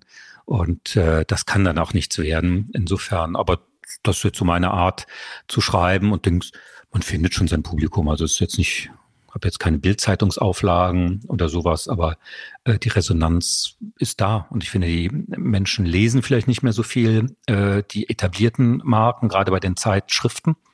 Aber äh, ich finde, im Netz wird wahnsinnig viel gelesen. Ich finde auch, dass die jungen Leute unheimlich viel lesen über halt Feeds in Social Media und andere Kanäle. Aber dass das Publikum jetzt das Interesse verliert, das kann ich überhaupt nicht feststellen. Ich finde, die Zeit ist politisiert, die Leute sind engagiert. Wenn man was anbietet, sind die Leserinnen und Leser auch da. Das zeigt auch, finde ich, die New York Times, wo du ja auch diesen sehr wichtigen ist ja jetzt neuerdings äh, veröffentlicht hast zu Olaf Scholz. Da merkt man, die New York Times ist halt das Forum äh, ein bisschen der westlichen Welt. Und da merkt man, auf der Website kann man ganz viel studieren, finde ich, wie das Publikum so strukturiert ist, was da gut ankommt. Da geht es ja auch viel ums Kochen, da geht es viel um persönliche Geschichten, Personal Essay, um Gesundheit und so. Also ich finde, die Breite der Themen, die heute interessant sind, ist unheimlich groß. Und das freut mich, aber man muss eben die Erlösmodelle finden. Aber ich finde, die sind jetzt auch gefunden worden über Abo-Modelle und so. Also ich bin insgesamt recht optimistisch. Du hast ähm, gerade den Namen Olaf Scholz fallen gelassen und du bist seit Jahren einer der profiliertesten Beobachter auch der SPD. Es ist immer noch Krieg in der Ukraine und man hört ja auch viel, viel Kritisches in der SPD und ich würde das jetzt hier nicht alles gerne von Null aufrollen wollen. Aber gerade weil du es schon so lange äh, das beobachtest, du bist ja auch selbst irgendwann in die SPD eingetreten. Was ist denn dein Blick jetzt nach einigen Monaten dieses Krieges auf die SPD oder auch die Vorwürfe, die man ihr macht? Und du bist auch jemand, der ja eine große Erwartung hat an die intellektuelle Landschaft, dass wie sie sich auf diesen Krieg zu beziehen hat. Was siehst du da momentan so als Beobachter? Ja, also das war echt eine deprimierende, ganz lange sehr deprimierende Phase, finde ich, in Deutschland, weil die Intellektuellen, mit denen zu beginnen, sich halt äh, mit ihren eigenen, ich finde, alten Familiengespenstern mehr beschäftigt haben als mit dem Schicksal der Menschen in der Ukraine oder mit Putin. Und immer wieder kam, mein Opa war im Krieg und so und so, das darf nie wieder passieren. Und man hat dieses nie wieder nur auf nie wieder Krieg mit Russland äh, bezogen, ohne sich zu interessieren, was wirklich in der Ukraine abgeht. Und viel mit Figuren mit Harald Welzer und, und viele andere, die ich, die ich wirklich immer geschätzt habe. Und so, das fiel mir wahnsinnig schwer, die so reden zu hören. Äh, ohne Internationalismus, ja, ohne Engagement, ohne Neugier. Und äh, in der SPD ist das, gilt eigentlich ein bisschen was ähnliches. Ne? Die große Leistung war eben diese Annäherung äh, nach Osten und dieser Pazifismus. Und beides wurde jetzt schwer in Frage gestellt. Die SPD ist von meinem, von mir sehr verehrten Peter Glotz ja früher immer als Tanker äh, äh, beschrieben worden und es ist sehr schwer, sowas umzumanövrieren. Ich glaube, Olaf Scholz hat das versucht. Ähm, du hast das ja auch in deinem Aufsatz gut beschrieben, erst angekündigt und dann fiel es ihm schwer. Ich glaube auch, dass die Mehrheit in der Bevölkerung, gerade diese SPD-Klientel, sich da unheimlich schwer tut mit so einem robusten, einer robusten Antwort, mit so einem humanitären Engagement. Da gibt es einfach Traditionen, die vergessen wurden. Die SPD hat unheimlich viel gearbeitet, ist ja die Partei der Arbeit, der Arbeiterbewegung. Und die SPD-Männer und Frauen arbeiten bis zum Umfallen. Also wenn man die begleitet, etwa journalistisch, fällt einem das auf. Die machen keine äh, Pausen am Tag oder so, trinken kaum mal ein Wasser. Es geht immer weiter. Und so hat die SPD auch Länder regiert, Städte regiert, den Bund mitregiert, sind ja immer da, wenn große Koalition gemacht werden muss. Und da fiel halt viel runter. Und ich glaube auch viel zu wissen, was ist denn die Geschichte nochmal dieser Partei? Was gab es dafür für Gestalten, auch für, für ähm, Koalitionen mit dem intellektuellen und schriftstellerischen Milieu? Ähm, so eine Figur wie Günter Grass äh, war ja unheimlich wichtig für die SPD, nicht nur als Wahlkämpfer, sondern eben auch weil er so einen gewissen krassen Lebensstil verkörpert hat, dieses äh, Bohemienhafte und und äh, dieses Lebenskünstlertum und so in seiner Art. Und das war für die unheimlich inspirierend für viele Genossinnen und Genossen. Und dieses ganze Milieu, also diese Kultur, die ist eben untergegangen und zu der gehörte aber auch, sich für Dissidenten einzusetzen und Freiheitsrechte hochzuhalten. Und das ist so, die SPD hat gerne Nähe auch zu großen Apparaten, zu großen Industriekonglomeraten und so. Das muss man immer wieder etablieren. Ich glaube, das werden die jetzt machen. Ich fand die Zeitenwende Rede von äh, Lars Klingbeil fand ich da ganz gut. Ich glaube, da passiert schon was, aber wir sind noch nicht so weit. Mhm. Und die Intellektuellen, glaubst du, sie sind im Moment, also ich meine, ich glaube, Juli C. war auch ähm, der SPD beigetreten in irgendeiner Krise der SPD, als sie so ja. schlecht waren in den Werten. Ähm, die Grünen äh, sind ja immer wieder unterwegs, auch mit aktivistischen Intellektuellen. Glaubst du, dass die Grünen da ein bisschen, wobei die hatten auch immer Joseph Beuys, ähm, glaubst du, die können das besser, die Anbindung an dieses intellektuelle Milieu, als die SPD im Moment? Ja, es ist, glaube ich, gespalten. Ähm, die SPD hat, glaube ich, den, nochmal den Draht zu anderen Bevölkerungsschichten, die man natürlich auch braucht, wenn man, wenn man so viel verändern will ich finde, beide machen, setzen eigentlich zu wenig auf, auf Menschen, die sie unterstützen, sei es im intellektuellen äh, Milieu oder auch im technischen und im ingenieurhaften Milieu oder in der Wissenschaft. Ne? Ja, Deutschland hat äh, zig Unis, wir sind da Weltmeister in allen möglichen Instituten und so. Und das ist, finde ich, eine äh, äh Bevölkerungsgruppe, die eigentlich sehr stiefmütterlich von allen Parteien behandelt wird, auch aus so einem vielleicht Anti-Elite-Gedanken. Die SPD hat das unheimlich im Arsenal. Also sie müssten halt mal Kram in dem, äh, was sie mal früher waren und wo sie früher alles hatten. Aber das muss eben wieder rehabilitiert werden. Und die Grünen, das schwankt immer so. Ne? Ich habe auch schon Künstler gehört, die sagen, also so wie Igor Levit oder so, ne, der sagt, ich bin auf den Bühnen der Welt zu Hause, spiele auf, äh, überall, in New, morgen in New York, dann in Argentinien, was weiß ich und mache Spitzenperformance in der Klassik. Äh, und das ist eben nicht unbedingt dieses regionale, bürgernahe, was die Grünen so schätzen. Deswegen hat er da immer mit den Diskussionen nach dem Motto, so einen wie ich braucht es halt auch. Da kostet die Karte zwar viel Geld und es ist nicht unbedingt was für jedes Stadtteil fest, aber äh, man braucht eben auch so symbolische, äh, sehr exzellente Künstler und oder Wissenschaftler und das haben die Parteien in Deutschland noch nicht so richtig verstanden. Wie sehen die Franzosen das? Also, oder ist es hier so eine Feindlichkeit äh, gegenüber? Es gibt ja immer so schnell den Vorwurf, dass es abgehoben sei und dann eben nichts mit den Menschen zu tun hatte. Was wir vorhin geredet haben mit Didier Eribon und dass, dass sich das intellektuelle Milieu eben auch ganz anderen Schichten der Gesellschaft zuzuwenden weiß. Und wird das politisch dort kapitalisiert? Ist es anders als bei uns? Oder wollen die Intellektuellen dort das vielleicht auch selber gar nicht? Ja, ich glaube, eines der Probleme, die Macron hatte, war schon, dass er es nicht geschafft hat, die intellektuelle Welt auf seine Seite zu ziehen. Naja, er hält sich selber für einen großen Intellektuellen und Schriftsteller und, und Vielleser, das stimmt bestimmt auch. Aber ähm, er hat halt um sich herum da niemanden. Der General de Gaulle hatte André Malraux und jeder hatte versucht, später mal wenigstens auf dem Posten des Kulturministers oder der Kulturministerin eine Figur zu haben. Macron hatte das in seiner ersten Amtszeit mit einer Verlegerin die sehr mhm. gut war.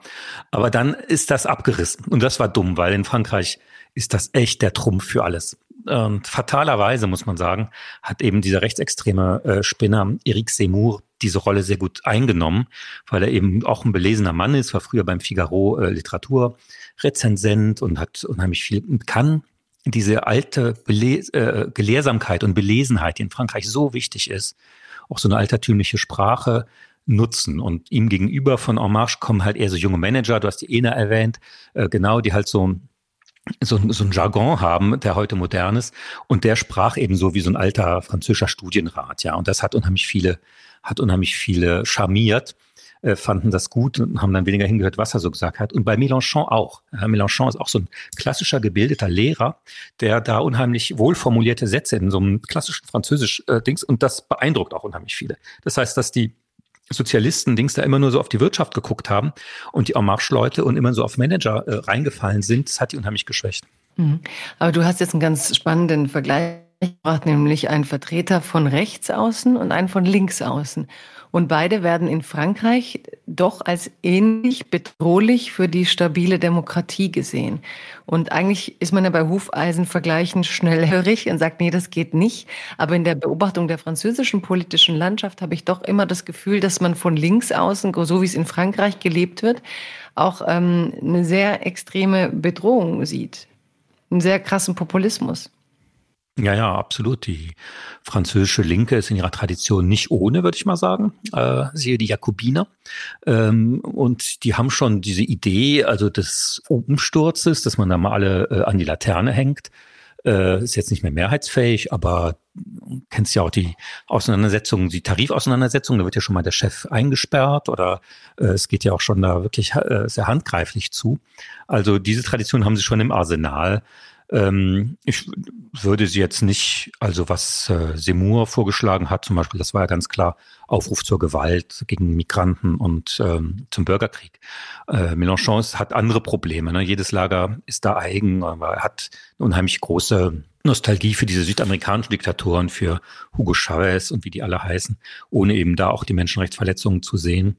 Und ähm, ist eben selber überhaupt kein Demokrat, sondern pflegt so eine Sekte, die würden Frexit machen, hasst die Deutschen, hasst Europa. Also äh, ich würde es nicht auf die gleiche Stufe stellen, aber angenehm sind beide nicht. Mhm. Aber irre finde ich ja auch, dass in Frankreich wirklich Akteure Macht kriegen, die für den Frexit sind. Also, weil Deutschland möchte sich ja am liebsten auf die deutsch-französischen Beziehungen verlassen ne, und vergisst dann manchmal auch so Südosteuropa, weil man sagt, nein, wir müssen diese deutsch-französische Basis in Europa stärken.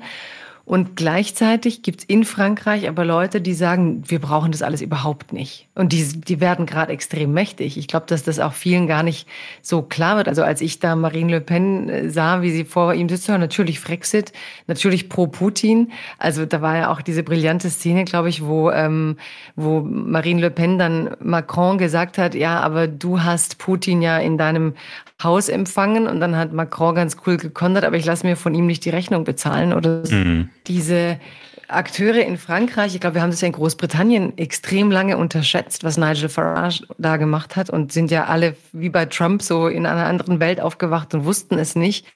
Droht uns sowas auch mit Frankreich? Also weil du gerade auch sagst, diese Linken sind dann so ähm, e extrem mit, mit mhm. Menschen hängen, aber gleichzeitig hast du Rechte, die wirklich im Wahlkampf ziehen. Du hast ja auch ganz viel gepostet über die wirklich minderheitenfeindlichen Reden für die zweite, dritte Generation, wenn, wenn, wenn er an Schulen ging. Und ich meine, ja, ja, geht Frankreich so verrückt wie, wie Großbritannien vom Brexit und wir, wir realisieren es nicht ganz? Oder glaubst du, das lässt sich noch irgendwie in eine bessere Richtung bewegen. Und merkt man das in Deutschland wirklich oder brauchen wir da nochmal eine andere politische Übersetzung dessen, was drüben passiert?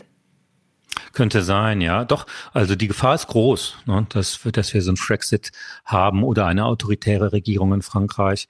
Die Leute sind sehr unzufrieden und haben kein politisches Ventil. Ja, Macron hat ja mit dem Feuer gespielt, gesagt hat, es gibt entweder mich oder die Extremen. Und äh, das ist doof, weil viele Leute möchten eben eine Alternative zu Macron, aber im normalen demokratischen Spektrum. Und äh, die hat er irgendwie äh, immer äh, ausgebremst und, und, und verhindert. Und äh, jetzt ist halt der Frust unheimlich groß und er selber hat wenig dafür getan, ähm, das zu befrieden. Frankreich gibt es auch so eine Sehnsucht, das muss man auch sagen. Äh, das ist, hängt auch Mélenchon ist in dieser Tradition so ein bisschen nach ja so einer iberischen, lateinischen Zivilisation. Also wenn es irgendwie wirtschaftlich gehen würde, würden unheimlich viele aus romantischen und, und alten kulturellen sagen, wir machen mit äh, Rom und wir machen mit Madrid irgendwie so einen Südblock äh, gegen die Deutschen und gegen London. Das ist äh, auch sozusagen unter ganz normalen Sozialisten immer so eine, so eine große Versuchung wenn das gehen würde. Und Deutschland ist ja für Frankreich, also zu sagen, machen deutsch-französischen Motor und machen deutsch-französische Zusammenarbeit in Europa eine echte Überwindung. Ganz wenig Franzosen waren je in Deutschland. Also wenn ich da in meinem kleinen Dorf im Südwestfrankreich immer von Deutschland rede, dann denken die, ah, das ist doch super kalt dort. Und äh, sie waren vielleicht einmal in den 80er Jahren kurz zu Besuch im Elsass und sind dann rüber nach Kehl. Aber äh, so eine richtige Kenntnis und, und, und Wärme, die entsteht aber auf jeden Fall nach Süden. Also äh, das, da gibt's schon eine ganz ganz große Affinität und Tradition oder halt in, in dem Maghreb. Ne? Ganz viele französische Politiker sind in Tunesien oder Algerien geboren und äh, reisen immer wieder hin. Eric Zemmour selber ja auch und ähm, Eltern kommen aus Tunesien. Da gibt es eine ganz starke kulturelle Bindung an diese Staaten. Und ich finde, das sollte man sich zunutze machen. Auch, wir reden ja zu wenig auch über das südliche Mittelmeer, die unsere Nachbarn sind und wo es ja eine ganz tolle junge Bevölkerung gibt, mit der man bestimmt äh, was machen könnte. Hm, das war ja ein bisschen was, was eigentlich so Sarkozy noch im Blick hatte, ne? mit dieser Mittelmeerunion und solche Gedanken, äh, das Mittelmeer nochmal anders in die politische, mhm. strategische mhm. Dynamik einzubeziehen. Ich frage mich bei Macron zum Beispiel, du sagst ja gerade links außen, rechts außen, nicht die Extreme. Also die wenigen Artikel, die ich dann darüber gelesen habe, war ja doch, dass er eine bestimmte Bevölkerungsschicht vergisst, also doch eher neoliberale Politik macht und gleichzeitig liest man aus Deutschland, dass er noch nicht mal die Rente mit 65 durchbringen konnte. Also man hat da ja nach wie vor recht starke gewerkschaftliche Verbindungen. Es ist ja auch ein Mythos der Franzosen, die immer streiken. Also als es die paar Mal, die ich in Paris war, hatte ich auch wirklich dieses Phänomen, dass dann die Bahn irgendwie nicht mehr fahren wollte ähm, die, diese Wucht der, der Gillette Jaune, die dann eine Zeit lang auch in den Medien mhm. war, die dann so heftig war, dass Macron nicht mal nach Davos wollte, weil er wusste, wenn er jetzt fährt, dann äh, brennt ihm sozusagen das Haus. Die, die lassen ihn da nicht hin in diese Wirtschaftseliten, also diese Wirtschaftsnähe, die er da so hat. Ähm, wie erklärst du dir das? Diese, diese, auch wieder so eine krasse, für mich Spaltung. Da einerseits ein Politiker, der, wie du sagst, mehr Manager anzieht, andererseits die Zurückgebliebenen, die eine soziale Spaltung erleben, hat er die gar nicht im Blick oder meint er, man kann Politik gegen diese Menschen machen? Und umgekehrt ist der wirklich der einzige Hebel, den diese Menschen haben, dann diese rechtsextremen Parteien? Kommen die bei den anderen gar nicht durch? Ja, das ähm, sind eine ganze Reihe von Fragen. Also gibt einen tollen französischen Schriftsteller und Reisejournalisten, der heißt Sylvain Tesson. Und äh, der ist ein bisschen so ein Irrer, der hat sich mal äh, viele Monate in eine Kabane in Sibirien eingeschlossen und so. Aber der hat einen sehr schönen Satz über Frankreich gesagt und hat gesagt, es ist ein Land, ähm, ist ein irdisches Paradies, dessen Bewohner es für die Hölle halten. Und da ist wirklich was dran, weil Frankreich einen wirklich ausgebildeten Sozialstaat hat. Also wenn man da zum Arzt geht, äh, bezahlt man nichts. Es gibt keine Zuzahlung, auch, auch, was weiß ich, Zahn und Brille und Gehör. Dings äh, wird alles übernommen. Man muss gar kein Geld vorstrecken. Äh, die Rentenversorgung ist, äh, ist ganz toll und auch, ich finde auch die öffentlichen Einrichtungen sind wirklich auf einem tollen Niveau. Aber die Franzosen selber sehen sich als Opfer oder viele einer neoliberalen Zerstörungspolitik, weil sie, man muss es echt sagen, auch wenig rumkommen. Also vielen Franzosen waren sich froh, in ihrem schönen Frankreich zu bleiben und äh, reisen nicht wahnsinnig viel oder sonst eben nur in andere Länder nach Afrika oder nach Süden, wo es wieder andere Probleme gibt. Das heißt, ja, der Check, der Vergleich ist, ist gar nicht da.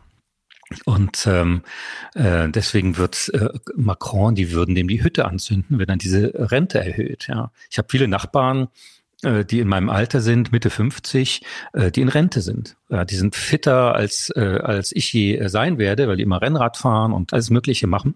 Aber die sind in Rente und dann natürlich mit vollen Bezügen, also ohne Abschlag. Dann würden sie ja sonst äh, einen Aufstand machen. Äh, das heißt, man hat da Verhältnisse, die, die wirklich noch sind wie früher. Aber Franzosen sind da besonders böse und Macron hatte ein bisschen Pech, weil bei der früheren Präsidentschaft von François Hollande und auch davor noch bei Sarko war die Kennzahl die Arbeitslosigkeit. Arbeitslosigkeit ist aus komplizierten Gründen in Frankreich immer sehr hoch, vor allem die Jugendarbeitslosigkeit. Und Macron ist es jetzt gelungen, mit Bruno Le Maire, dem Wirtschaftsminister, die runterzubekommen. Aber das interessiert irgendwie niemanden mehr, weil es jetzt sehr stark um ja, identitätspolitische Fragen geht. Wer sind wir? Ist das Geld wirklich alles? Und da haben sie also so einen Managerpräsidenten gewählt, der dann wiederum nicht kulturell so richtig befriedigend alles machen kann, und es, man muss mal sagen, es ist halt dieses System der fünften Republik ist, passt nicht mehr in diese Zeit. Der Élysée-Palast sollte echt ein Museum werden. Die Leute werden da verrückt, ja. Macron sieht man es noch nicht so, aber seine beiden Vorgänger wurden in diesem Palast verrückt. Und er, naja, er ist schon, schon arg abgehoben und jetzt auch wirklich in Schwierigkeiten. Also der Palast bringt den Männern da kein Glück. Stichwort nochmal Kultur, weil du auch das erwähnt hast bei Macron und dass er mal diese Verlegerin als Kulturministerin hatte. Das fand ich auch bemerkenswert, dass man die Position mit Menschen aus dem Kulturbetrieb besetzt und eben nicht mit Parteifunktionären. Ähm, wenn du vergleichst, so die Kulturnation, das, das große vor sich hertragen der Kultur mit dem, mit dem deutschen Kulturbegriff. Ich meine, wir haben jetzt einen Riesenskandal um die Documenta. Mhm. Das ist äh, ne, eine Debatte unserer Kulturnation, äh, unserer äh, Gesellschaft, wo es auch um identitätspolitische Fragen da im Moment geht und wie wir mhm. mit solchen Themen künstlerisch umgehen können. Wie beschreibst du so die Unterschiede des, der Kultur in Frankreich mit dem in Deutschland und ähm, wie stark siehst du Deutschland überhaupt in der Lage, so eine Kulturbegriff, Kulturnation zu sein wie Frankreich? Ja, in Frankreich äh, haben sie eine lange Übung darin, eine zentrale Kulturpolitik zu machen und ich finde, fast alles gelingt. Also das sind äh, solche Profis auf allen Ebenen der Akteure, auch regional, kommunal. Da sind die unglaublichsten Festivals und und Aktionen, auch wenn es darum geht, mal so einen Punkt zu setzen und eine, großes, eine große Veranstaltung zu machen in Paris äh, für irgendeinen Gipfel oder so. Ich finde, das ist immer ganz toll. Also selten, dass man, weil sie sich so informieren, auch was so los ist, was in der Welt los ist, so eine echte Offenheit und Neugier gibt, dass wirklich gepflegt wird. In äh, Deutschland war es lange eine Ländersache. Es hat, haftet immer noch was Provinzielles an. Und wenn es eben was Großes und von nationaler Tragweite werden soll, dann geht es meistens schief, weil man eben so eine kulturelle Unsicherheit hat. Das hat ja sehr stark mit dem zu tun, was man in der Zukunft sein möchte. Also mit so einem Entwurf und so einer Selbstsicherheit, das fehlt oft. Größte Flop ist ja das Humboldt-Forum, das ehemalige Schloss in Berlin, was äh, nicht gelungen ist, nicht angenommen wird. Und die Dokumenta genauso. Aus irgendwelcher Angst hat man sich dann so verkopft in irgendwelche Konzepte, statt, statt äh, Schritt für Schritt zu gehen, genau zu arbeiten. Ist ehrlich gesagt kein Wunder. Ich finde, meistens, meistens gehen diese Sachen schief. Ja, ja, und dann denkt man irgendwie, man muss jetzt die Kuratoren ganz alleine machen lassen und soll so tun, als würde es dann nicht mehr in Deutschland stattfinden. Also bei uns will man dann entweder so übermütig sein, nicht mehr mutig, sondern übermütig und ja. denkt aber eigentlich wieder nicht so. Ich fand das ganz schön im Quai Branly in Paris, war ja mal eine Redereihe und eine Dialogreihe, da hieß Au Dialogue les Cultures. Und ich fand, mhm. das beschreibt für mich schon dieses auch französische Umgehen mit der Kultur, diese Redelust, ne? also auch diese Menschen ins Gespräch zu bringen mit all den Konflikten und auch harte Kämpfe. Ne? Also da muss ich sagen, gibt es ja auch starke Debatten zwischen Laizisten und Leuten, die sagen, nee, Kopftuch muss seinen Raum haben. Und also mhm. ich finde, die wirklich heftig streiten können, was ich auch manchmal beneide. Also so diese, dieses gab einen Fernsehtalk mit, ich glaube, Catherine Millet hat dann einem Politiker ähm, einen sehr harten Rede, also sehr harte Rede gehabt, war damit in den Medien und habe ich mir das angeguckt, aber sie hat das faktisch im Fernsehen, im nationalen Fernsehen vom Papier vorgetragen. Also ich stelle mir mal eine mhm. Sendung vor, wo man mich einladen würde, wo ich fünf ja. vorbereitete Blätter haben dürfte, um jetzt Olaf Scholz meine Meinung zu sagen. Ne?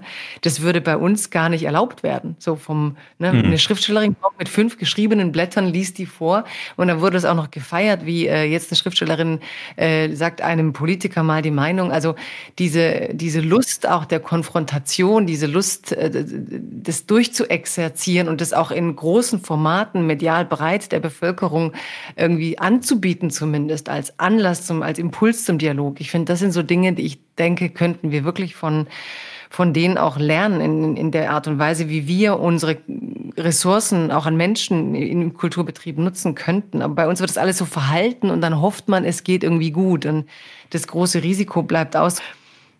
Ja, es hängt auch mit dem enormen Stellenwert von, von Literatur äh, zu tun. Also die Schriftsteller und Schriftsteller sind da, würde ich sagen, Halbgötter, aber sind sehr, sehr angesehen. Äh, äh, und das ist ja bei uns überhaupt nicht unbedingt der Fall. Ne? Kultur ist ja in Deutschland hat es ja wirklich schwer mit der öffentlichen Anerkennung. Niemand weiß genau, was man damit meint und äh, äh, wen man damit meint. Das ist wirklich noch ein Terrain, was, glaube ich, noch gefördert werden, werden muss und ähm, was wichtig ist, weil gerade in diesen Zeiten, wir hatten es vorhin mit dem Krieg, ne, äh, Klimawandel und Dings, und da brauchen wir natürlich die Auseinandersetzung mit der Kultur, mit Schriftstellern, mit Leuten, die eben anders denken und uns auf neue, auf neue Ideen bringen. Und äh, da ist Frankreich eben auch, weil man das so als Anarchie kultiviert, ne, deswegen war ja auch dieser Anschlag auf Charlie Hebdo so ein Stich in die Seele. Das Magazin hat kein Mensch mehr gelesen, die hatten 10.000 Auflage. Aber alle wussten, das sind eben so Spinner da, äh, denen ist nichts heilig. Ja, die machen über alles Witze. Und sowas braucht man eben in einer, in einer Kulturnation, sowas Abseitiges. Ähm, und äh, das war so ein Anschlag ja auf die Quelle der ganzen Sache, der Freiheit. Und äh, das ist so ein Bewusstsein, was bei uns fehlt.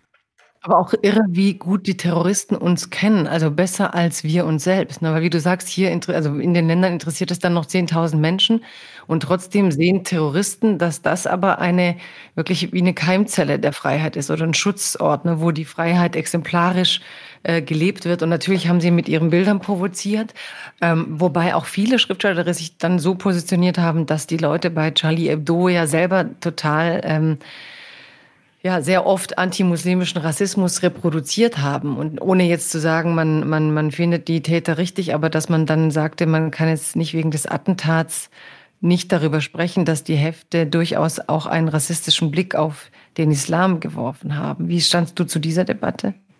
Ja, total. Das äh, Charlie Hebdo ist nicht heilig. Also das ist halt das, äh, dem Satz ist, glaube ich, alles gesagt. Ich weiß noch, ich war bei einer Veranstaltung, wo dann der jetzige Chefredakteur geehrt werden sollte als Symbol und der brachte dann das neue Heft mit. Und auf dem neuen Heft war dieser kleine syrische äh, Flüchtlingsjunge, äh, der da ertrunken an der Küste lag, dieses ikonische Foto und äh, so wurde der veralbert. Äh, also das ist, war, das war wirklich krass und alle haben gesagt, um Gottes Willen, das, äh, was ist denn das für ein Heft? Und ich meine, Leute, das ist Charlie. Ja? Und äh, die Terroristen waren halt natürlich Franzosen. Es war, glaube ich, ein großer Fehler zu sagen, dieses sind irgendwelche syrischen Agenten oder was, sondern das waren natürlich, die Täter sind in Frankreich geboren, die sind hier sozialisiert worden. Es war eben, äh, es ist eben Teil des französischen Bürgerkriegs äh, mit dem radikalen Islam, der ja da nochmal viel stärker getobt hat als bei uns, muss man auch nochmal dran erinnern. Und ähm, insofern wussten die genau, was die da treffen. Das ist völlig richtig. Mhm. Du warst aber auch in Paris bei der letzten Verhüllung von Christo im Arc de Triomphe.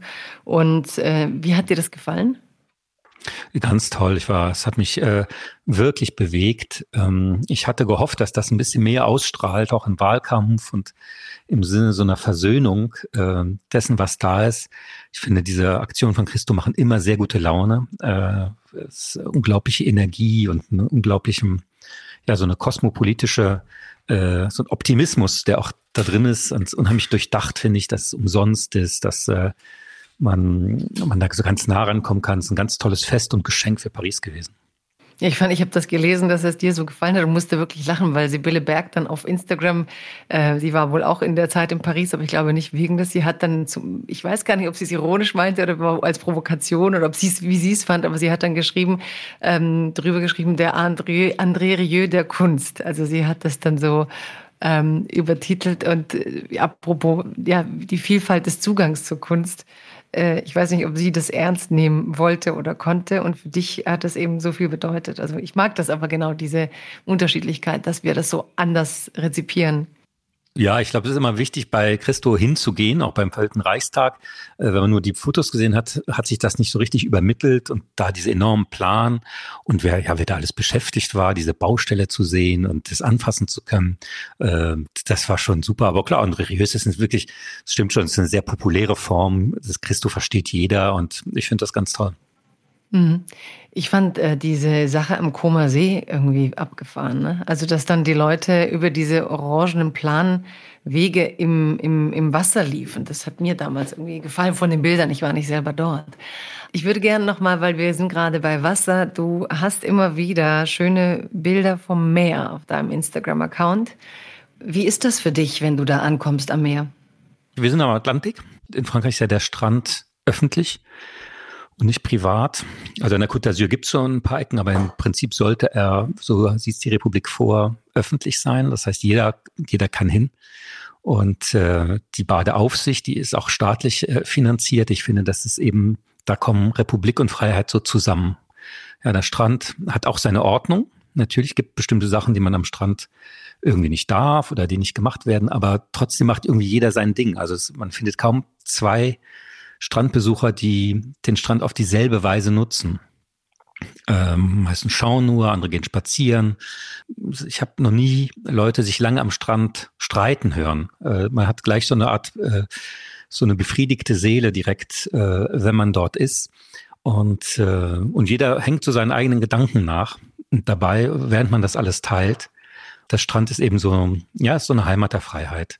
Auch weil er so umwertet. Ja, alles, was uns so im Leben teuer ist, also Dings äh, wie Laptops oder Handys oder irgendwas, ist am Strand, hat das nichts verloren, das geht kaputt. Und wie viele Männer habe ich gesehen, die ihre Autoschlüssel im Sand verloren haben und die waren dann auch weg. Ja, das heißt, der Strand hat so eine Art ganz eigene Ökonomie und ähm, die Dinge werden ganz anders wichtig. Also würde dann quasi jemand von unten aus dem Sand die Schlüssel reinziehen in so ein, in so ein alles im Wunderland ja, genau, ne? Du wirst äh, zu was völlig anderem und äh, mit einem teuren Anzug macht man sich dann nur lächerlich. Ähm, ich habe einen guten Freund und es ist immer so lustig, weil ich dann eben, äh, als ich mit den Kindern zum Strand fuhr, als doch guter deutscher Vater, der ich ja auch bin, da wahnsinnig ausgerüstet war mit Wasserflaschen und Rucksack und äh, äh, Pulli und Anziehsachen und was man alles braucht. Und mein Freund Olivier, der war mit seinen drei Jungs da und der hatte exakt zwei Sachen dabei, nämlich äh, eine Packung Zigaretten und ein Feuerzeug. Und die Jungs hatten alle vielleicht ein Handtuch für drei aber es ging auch, ja. Also jeder hat so seinen eigenen Zugang zu dem, was der Strand ist. Und aber mir ist es ganz, ganz wichtig, immer so viel Zeit wie möglich dort zu verbringen, weil man da einfach auf die besten Ideen kommt. Du hast ja eingangs dieses für dich schon Kinderlied mitgebracht, wie schön die Freiheit ist. Was war der letzte wirklich starke Moment, wo du innerlich dachtest, wie frei du bist als Mensch? Auch das denke ich jetzt ehrlich gesagt fast jeden Tag, wenn ich äh, hier, ich habe so ein kleines Büro gemietet in unserem Wohnhaus, wenn ich das betrete morgens, ähm, da habe ich einen kompletten Flash von Freiheit. Also da denke ich, wer weiß, an was ich jetzt schreibe oder oft wird schon gewartet, dass ich irgendeinen Artikel mal endlich abliefere und sowas, aber dennoch, ich habe da komplette Realisierung von Freiheit oder auch beim Fahrradfahren, aber eben auch in meiner Familie. Das ist schon so und das war auch der Grund, dann für mich auch den Spiegel zu verlassen, zu sagen, ich mache mich selbstständig dass ich da mehr Freiheit wollte. Hm. Also das Gefühl, dein eigener Chef zu sein, den Tag bestimmen zu dürfen und nicht zu wissen, wohin, wohin das Denken geht. Genau, und auch äh, die Zusammenarbeit geht ja viel mit Menschen, und dass ich auch von mir aus Leute anrufe, die ich spannend finde, sage, können wir nicht was zusammenarbeiten und, und mir auch selber irgendwas ausdenke. Also auch diese Freiheit für was, ne? dass man sagt, jetzt mache ich oder diesen Roman und was mache ich äh, vielleicht als nächstes und so. Das finde ich un, unbezahlbar. Lieber Nils, das war Freiheit Deluxe mit dir. Ich danke dir Freiheit sehr. Freiheit als Luxus. Freiheit als Luxus. Ja, aber Freiheit im Luxus eigentlich. Also sozusagen die, die größtmögliche Freiheit. Also gar nicht Freiheit Deluxe als Luxus, sondern eigentlich war unsere Idee zu sagen, wir brauchen so viel Freiheit wie nur möglich. Man muss vielleicht noch äh, anfügen, dass wir natürlich privilegiert sind, weil wir auch äh, als selbstständiger Journalist bin ich in der Künstlersozialkasse einer tollen Institution, die natürlich auch eine Geschichte hat. Oder wir reden hier im öffentlich-rechtlichen Rundfunk, machen diesen Podcast. Das sind natürlich Institutionen, die auch unsere Freiheit bewahren, ne, die auch äh, ja auch langen Kämpfen resultieren. Und so insofern äh, blicke ich da auch dankbar auch zurück. Ja, das ist ja auch das Verrückte, dass eben Freiheit diese Struktur braucht, ne? dass sie eben nicht einfach durch Anarchie entsteht und alles sein lassen, sondern dass du ihr durchaus Rahmenbedingungen schaffen musst, die an sich, ich meine, Künstlersozialkasse klingt ja gerade wieder so eine deutsche Wortschöpfung, aber mhm. ist eine der sicher genialsten kulturpolitischen Errungenschaften der letzten Jahrzehnte, wo Künstlern so eine existenzielle Absicherung ermöglicht wird, um diese Freiheit riskieren zu dürfen und ja, ja genau. und eben solche Podcasts riskiert werden dürfen. Ich freue mich sehr, dass du bei uns warst und uns deine Gedanken ähm, geteilt hast. Ich empfehle allen ganz dringend äh, mal diesen Newsletter zu abonnieren und im Herbst sich das neue Buch anzusehen und überhaupt immer wieder die lesenswerten Artikel und Impulse von Nils Minkmar ja, sich zu Gemüte zu führen, aber auch mal auf Twitter. Da ist er dann manchmal spontaner, ähm, ich würde sagen angriffslustiger auch gerne und äh, ironischer, was ich auch sehr mag. Ich freue mich sehr, dass du da warst und uns ein bisschen Einblick in dein Leben gewährt hast. Herzlichen Dank für die Einladung. Sehr gerne. So, liebe Freunde von Freiheit Deluxe, das war die Folge mit Nils Minkmar zum Thema Freiheit, zum Thema Liberté zum Thema Frankreich, zum Schreiben. Und ähm, ja, ich fand die Einsichten wirklich interessant, diese Art, ähm, ja, vor allem natürlich, wie die Intellektuellen in Frankreich eine ganz andere Rolle spielen als in Deutschland. Das Ansehen der Schriftsteller natürlich interessiert und fasziniert mich das und ich frage mich manchmal, warum wir das so gar nicht hinbekommen. Ich habe einiges gelernt über Katzen. Ich glaube, dieses Bild, dass sie die Majestät sind und dass wir Menschen die ganze Zeit beschäftigt sind, Katzen zu füttern, Katzen zu streicheln, ohne so genau zu wissen, warum. Natürlich Straßenkatzen abgesehen, die streichelt niemand, die sehen auch manchmal sehr traurig und verhungert aus. Aber ähm, wenn jemand mal gesehen hat, wie in so einem Wohnzimmer jemand, der sonst gar nicht nett ist, plötzlich eine Katze mit Streicheleinheiten überhäuft, was mir schon ein paar Mal passiert ist, dann verstehe ich das natürlich, wenn ich dran denke, dass sich gerade die Königin neben ihn gesetzt hat. Ich hoffe, es hat euch Spaß gemacht. Wenn ihr nachhören wollt, zum Beispiel beim Thema Ukraine und wie enttäuscht man teilweise auch von Intellektuellen sein kann, dazu haben wir eine Folge mit Harald Welzer, wo ich versucht habe herauszufinden, woher diese Distanz zu den Ereignissen in der Ukraine manchmal kommt. Ansonsten hoffe ich, ihr hattet äh, Freude am Hören und ich sehe euch und höre euch wieder vor allem in 14 Tagen, wenn es wieder heißt Freiheit Deluxe. It's a new dawn, it's a new day. It's a new life for me. Freiheit Deluxe mit Jagoda Marinic ist eine Produktion des Hessischen Rundfunks und des Börsenvereins des Deutschen Buchhandels.